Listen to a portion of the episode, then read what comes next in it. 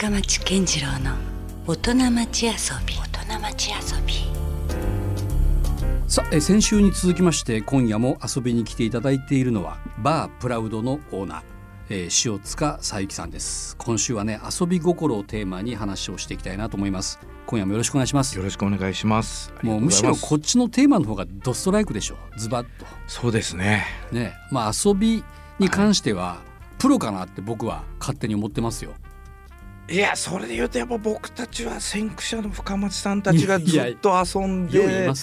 遊びながらそれがこう仕事に変わっていくっていうのではやっぱ憧れではありますね。確かに自分の好きなことをどう仕事にするか、はい、これはもう本当に今でもそういうテーマ。は一貫してるかもしれないですね。はい、もうそれそういうところで僕やっぱりお会いしたかったっていうのはあります。じゃないと仕事なんて続かなくないですから。はい、やっぱ好きこそだと僕は思ってるので、ね、やりたくないことは絶対長続きしない。はい。うん、やっぱそんな根性も持ち合わせてないし。そう僕もそうですね。ねだけどなんか人からやるなよと言われたことでも、はい、自分が好きなことだったら、はい、ねどんなそれが壁があろうが。はいやっぱいけますもんね。そうですね、うん、だからなんかこう始めたら、うん、納得したらちょっと気持ちが収まってっていうのは多分遊んでるんだろうなとは思ってるんですね。確かに。で、はい、しかも割とどうなんだろう。秋っぽいとこないですか？そうです。あじゃあ一緒やね。だからおもちゃと一緒だと思うんです、うん、行動ずっとそれをもう繰り返せないんですよね。そうなんです。同じことをね、はい、でまた次何か見つけたら、うん、あやってみたいっていうところの繰り返しかなとは思います。あじゃあ、はい、タイプ的には違うあち同じような感じかも。あそうですね、うんうん、でも多分ね、はい、とはいえ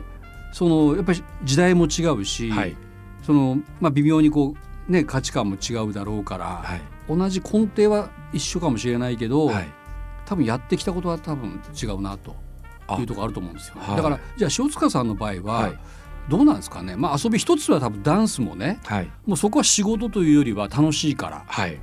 やってた感じですよね、やっぱりね。はい、うん、他に何かあったりするんですか？まあ、関連しているものでもいいけど、はい、そういうなんか自分はまあこういうことはハマってたなとか。まあハマってたって言ったらもうプラウドありきなんですけど、うん、何かこうよくビートたけしさんがテレビで見てたらですね、うん。うん、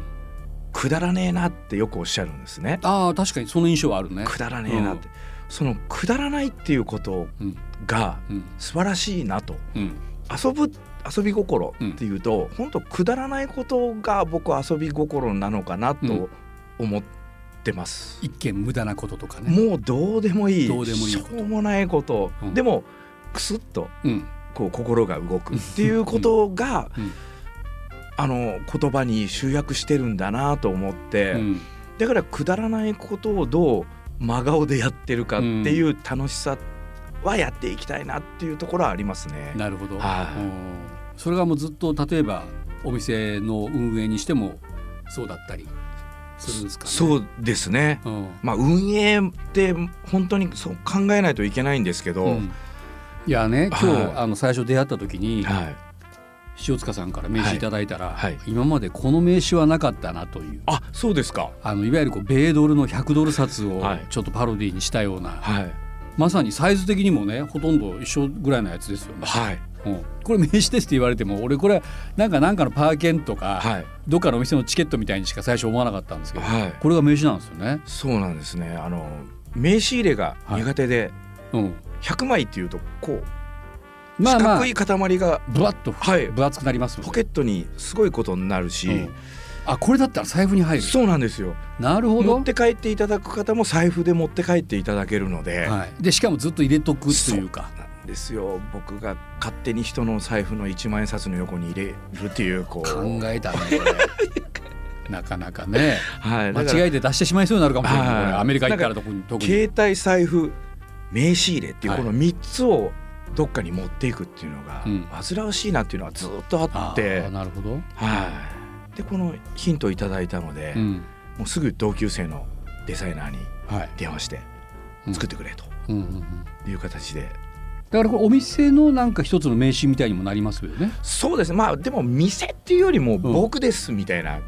あそうなんです、はい、確かにもうここにドンとあの普通紙幣でもよくる真ん中にね誰か偉い人の顔が、あるところに塩塚さんの顔がドレッドの部屋の、なかなか、ジョージ・クリントンかみたいな。本当ですね、なかなかお札の写真になるなんて、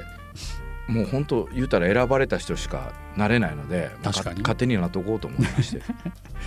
ねだからこれも遊び心ですよね、考えて、ね、そうですね。もうバカバカしくていいんじゃないかと、うん、あの名刺のあのサイズじゃないといけないのかっていう、うん、僕はそこで生活してないので、うん、いちいちこんな感じ？もじゃあ一つ一つなんかちょっとなんかですね。はい、なんかおかしいと思います、はい、他になんか思いつく思い当たるところってありますか？なんか。そうですね。今乗っってるバイクも、トライクっていうあの三輪バイクなんですけど、ああ三輪。はい、これ僕は二輪の免許も持ってないけど、あれ何の免許がいるんですか？あれは普通免許ですね。普通免許で、はい、じゃあ車の免許持ってればはい、うん、もうそのまま高速も行けますしあれヘルメットもしなくていいやつ。いいんですよ、ね。うん、だからもうそのまんまの、うん、そのまま自転車に乗るようにバイクに乗れるのでで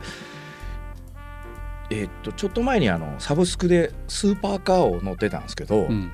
サブスクでスーパーカーに乗ってどういうことですか？あるんですよ。ランボルギーニフェラーリ、う。ん、アウディマクラーレンっていう。要するにこうシェアカーじゃないけどそうですそうです。はい。なるほど。それちょっと乗ってた時期あるんですけど、うん、あのそれより小学生が喜ぶんですね、走ってたら。子供受けを狙,、はい、狙いたい、はい、おうおう。常に僕もやっぱさっきの遊び心じゃないですけど、はい、大人に受けるより僕子供に受けたいなと。なるほど、はい、小中学生が博多弁で、まあ、遊びのプロですからね子供って言ったそうなんですよ。もうくだらないことが喜ぶっていう、さっきのそこはもうむしろ大人なんかよりも子供の感性たるや、はい、フェラーリ乗ってって喜ぶの大人であのバイク乗ってたら小学生が「えお母さんあれかっこいい！みたいな。僕そっちの方喜んじゃうので、ね。はい、分からんでもないなそれ。あもうくだらないことの方がやっぱ好きなんでどうしてもやっぱそっちの方をこう考えますね。なるほど、はい、うん、じゃあもう乗り物といえばもう今ずっとその三輪バイク。はい。もう天神周辺をブンブン走ってます。でもほら先週の話でもありましたけど、奥さんもいるわけじゃないですか、はい、全然一緒に 乗っけてやれないじゃないですか。もう二人で二人乗りしてどこでも乗りできるんだ。はい。あそうなんだ、はい、なんか一人乗りのイメージがあったけど。二人乗りですね。はい。だからまあ二人で。奥さんも全然その感性にはついてこれる人なんですね。そうだと思います。いや車にしてよって言われないんですか？だってほら雨降った時とかに不都合がもうそこはタクシーですね。なるほど。まあまあね。はい。はい。確かにそうやね。もう今はもう今サブスクの時代なんで。いやい。ざとなればもうタイムズカーなんてどこにでもあるので。そっか。はい。なるほどね、自分の車やったら自分のところの駐車場に行かないかんやないですか。まあ確かに。でも展示のどっかいて車借りろってやったらもうすぐどっかからパッて乗っていけるっていうすごい時代来たなと思って。なるほどね。だからうまくちゃんと時代の波にも乗っかってますねじゃあね。乗っかってるっていうかはい、うん、なんかそういうことは誰よりも先にやっちゃおうかなと、うん、なんかほら別に所有してなくていいんだもんね。いやもう所有時代はね。はい所有の時代じゃないと思います。音楽もそうじゃないですか、ね、確かに、うん、もうさっき、うん、あのまさにサブスクじゃないけどはいもうレコードがあれば、このお店って言ってたけど今はもう、うん、スマホの中で、みんな持ってる状況の時代なので、僕はそこをちょっとあんまりもうそうじゃなくて、うん、そこにこだわらなくてもいろんな楽しみ方はね、はい、いっぱいあるよという時代には突入してますよね、はい。はい、みんな持ってる中でどれを出してくるかっていうのが、うん、今の時代かなと思いながら、音楽の店もやってる感じですね。なるほどね、はい。まあ、でも結構若い時はちょっと無茶してたタイプでしょ。あこういう業界の人って大体ねそうなんですよ。やっぱりそのね遊んでた。あでもその反面教師というかですね、はい、やっぱめちゃくちゃな先輩たちを見て ここまではいいさすがにこれはまずいぞと、はい、うん、まずいことばっかりのお話聞いてた世代なので、うん、まあ、ここは行ったらいかんやろうと。なるほど。こっち、うん、だったらその感覚も好きだけど、こっちで楽しんだ方がいいんじゃないかと思ってやってこれたかなと思います。なるほど、はい、そこはちゃんと先輩の背中を見たからこそ学べたんですね。そうですね、まあ、でもその先輩たちが作ってくれた道の上を僕は歩いてるのは間違いないので、うんうん、なるほど。そういった意味で、うん、そういった先輩たちがパッと僕のお店に来ても、まあ先輩たちがやってたことまだ続いてますよっていう形ではやっていきたいなと思ってます。なるほど、はい、なんだかんだ言ってこう結構スマートに遊んでる感じするなじゃあそうなると。あそう。なんかあんま失敗とかある？今までこう大失敗したみたいなことってあるんですか？いやその成功したことがないので。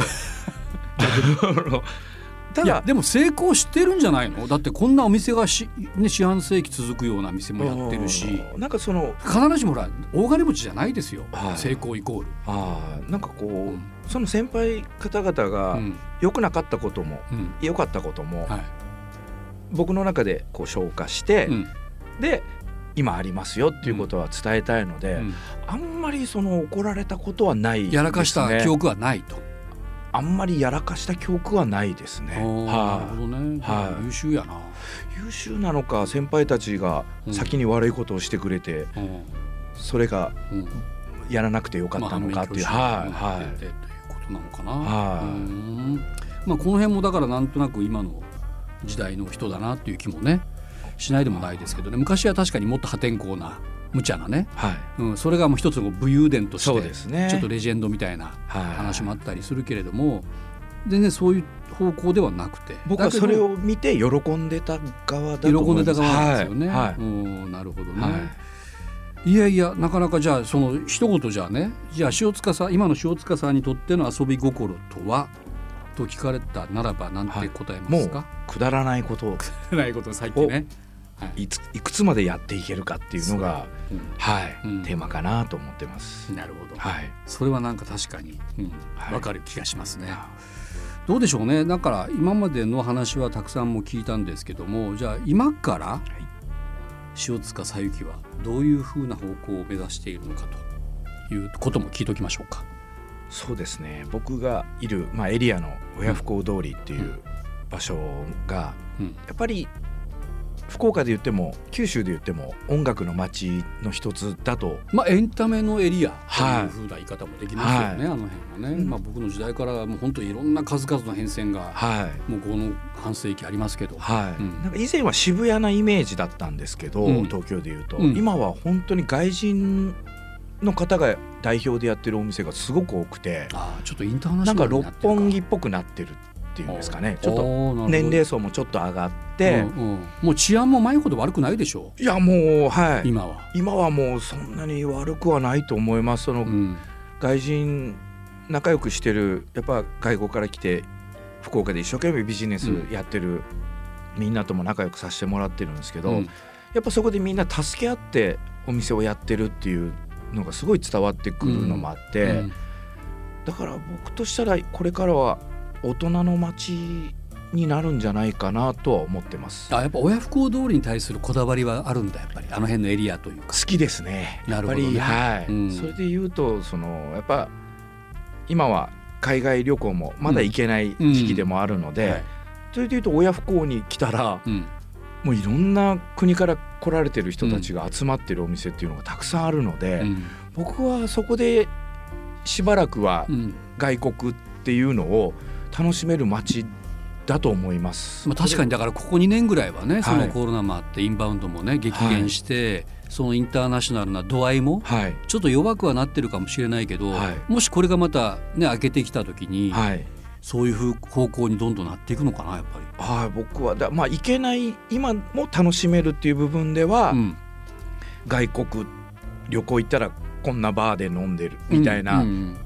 確かにねそういうエリアっていうのが福岡ないとつまんないよね、はい、だから要するに天神っていう街中でいうと、はい、やっぱりこう商業の街っていうのは8時ぐらいでもう暗くなる、はい、わけですよね、でも本当はまあ、ちょっと前までねあのコロナの前までナイトタイムエコノミーっていう言葉も結構動いてたけども、つまりそこで遊べる場所がどこにあるのかとなった時にね、まあ、泣かすだけじゃないでしょうと、はい、もっとそのカルチャーとか、はい、そういうところも体感できる、はい、遊べる場っていうのはねじゃあどこなのかって言った時に、はい、確かに親不孝通りのポテンシャルはあるか。はいもう本当にインターナショナルを感じれる場所は親不孝だと僕も思います、うん、はい。まあ、ライブハウス、はい、クラブ、はい、そういう、まあ、バーとか、はい、確かに集積してますよね。でまた外その日本に来てる外人の方の、が代表とかオーナーとかっていうお店が本当に多いので、経営してるお店だったりね、はい、もう本当にその世界観がある、街だなと僕は思ってます。はい、はい、そこでやっぱりまた彼らもすごくなんだろう優しく、うん、心優しくいろんな人たちを迎え入れて、うん、楽しくやっていこうっていうのがすごくわかるので、うん、うん、こんな街は僕それでいうと九州では親不孝しかないなと思いながらなるほど、はい、交流させてもらってます。バープラウド白いカレーに次ぐなんか構想とかもちょっと温めつつあるんですか？そうですね。それで言うとさっき、僕も伝えた通りヒップホップから入った部分があるので、うん、それで言うとやっとなんか日本語ラップっていうのが、うん、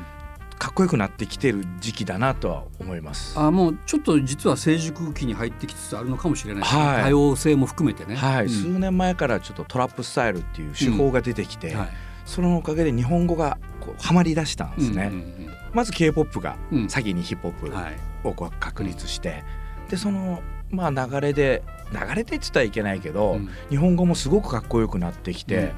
うん、でそれで言うと歌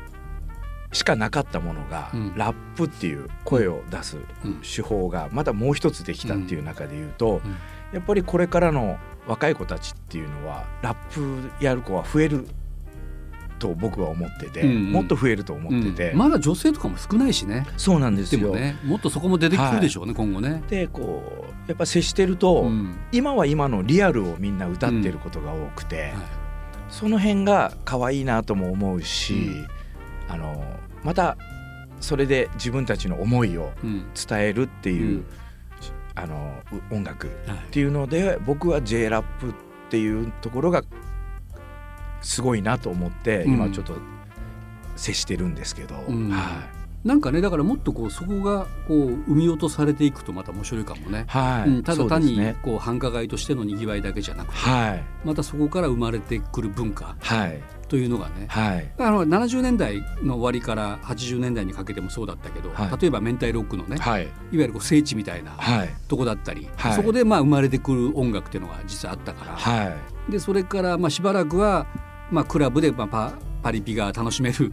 バーがしばらく続いて、はい、でここに来て落ち着いたということはまたなんかそこから新たなね、はい、ネクストレベルの、はい、そうヒップホップも含むカルチャーがねそうなんです、ね、確かに出出始めてきてもいいなと思うで。若い子たちも若い子たちで、うん、まあそれでいうと西通りが盛り上がってるのに、うん、なんでかこう音楽をするっつったらみんな親不孝みたいな、ね。うん、これがにはそれ感じなんね。そうなんですよ、うん、やっぱり親不孝っていうところで言うとこの街なんかそういうパワーというか、を持ってるだろうなと思って、うん、なんかファッションとか飲食は確かに西通り大名エリアとかにね、はい、ある程度あるとしても、はい、なんか親不孝はむしろやっぱエンタメですね。そうですね、なんかそういう意味でまあ J ラップラップやってる男の子たちも親不孝に集まってて、うんうんもうそれを実際出てきてるからね、そういうねシーンもね。それをすごく盛り上げろうとしているスタンドバップっていうお店ももう僕の店より長い歴史がありながら支えてるオーナーの子もいたりで。でキースなんかも結構頻繁にライブとかもやってるそうですね。ただ単にこう DJ だけがね、はい、プレイして踊るとかっていう場でもなくなってますよね、はい、だからそういった意味で今度は US だ US ヒップホップっていうものから今度ジャパニーズヒップホップっていうまた新たなジャンルが今からこり確立されていくんじゃないかと、僕もなんかそれがワクワクして。そういうお店したらどうですか？あ今それで言うと J ラップ